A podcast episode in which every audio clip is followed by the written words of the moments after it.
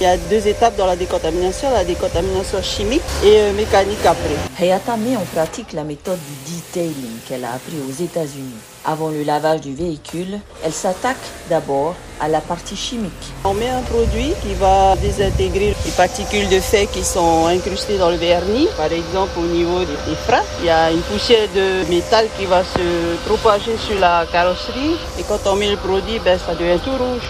Couleur rouge là, des particules en fait de pollution qui, qui fondent. Poussière, boue, goudron, traces d'eau, déjection d'oiseaux, voiles routiers. Ces différents contaminants sont déposés à la surface de la carrosserie. Les voitures, il y a souvent des sortes de rayures en tourbillon. Ben, c'est dû au fait qu'on n'a pas décontaminé la carrosserie avant de la nettoyer. Et c'est pour ça qu'après, au bout d'un moment, ça devient terne, la voiture, ça brille plus. Surtout qu'à Tahiti, on aime bien laver la voiture et le fait de ne pas décontaminer avant, ça empire la situation. Au niveau du toit, il y a plein de rouge. Cette couleur-là, c'est vraiment le, le signe qu'il y a des bactéries, il y a de la pollution dessus. Voilà, sur la route, il y a plein de saletés hein, qui viennent s'accrocher sur le vernis. Il faut nettoyer ça avant de passer au savon. Place au karcher pour le rinçage à grande eau.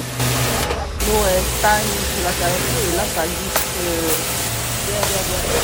Quand ça glisse bien, ça veut dire que c'est propre. Quand il y a besoin de faire un autre shampoing, je peux déjà commencer à terminer, rincer correctement la voiture et puis l'essuyer. C'est vraiment dans l'ordre hein, qu'il faut respecter les étapes, des étapes importantes pour euh, maintenir l'état de la voiture, l'éclat aussi, la brillance le plus longtemps possible. Ça passe par toutes ces étapes qu'il faut appliquer à chaque fois. La voiture passe maintenant entre les mains de Christian pour le toilettage intérieur. Il va utiliser un autre protocole avec notamment de la vapeur briquer les fauteuils, le tableau de bord, le volant et tous les accessoires. Avant de passer à l'extracteur, il faut mettre d'abord le, le produit.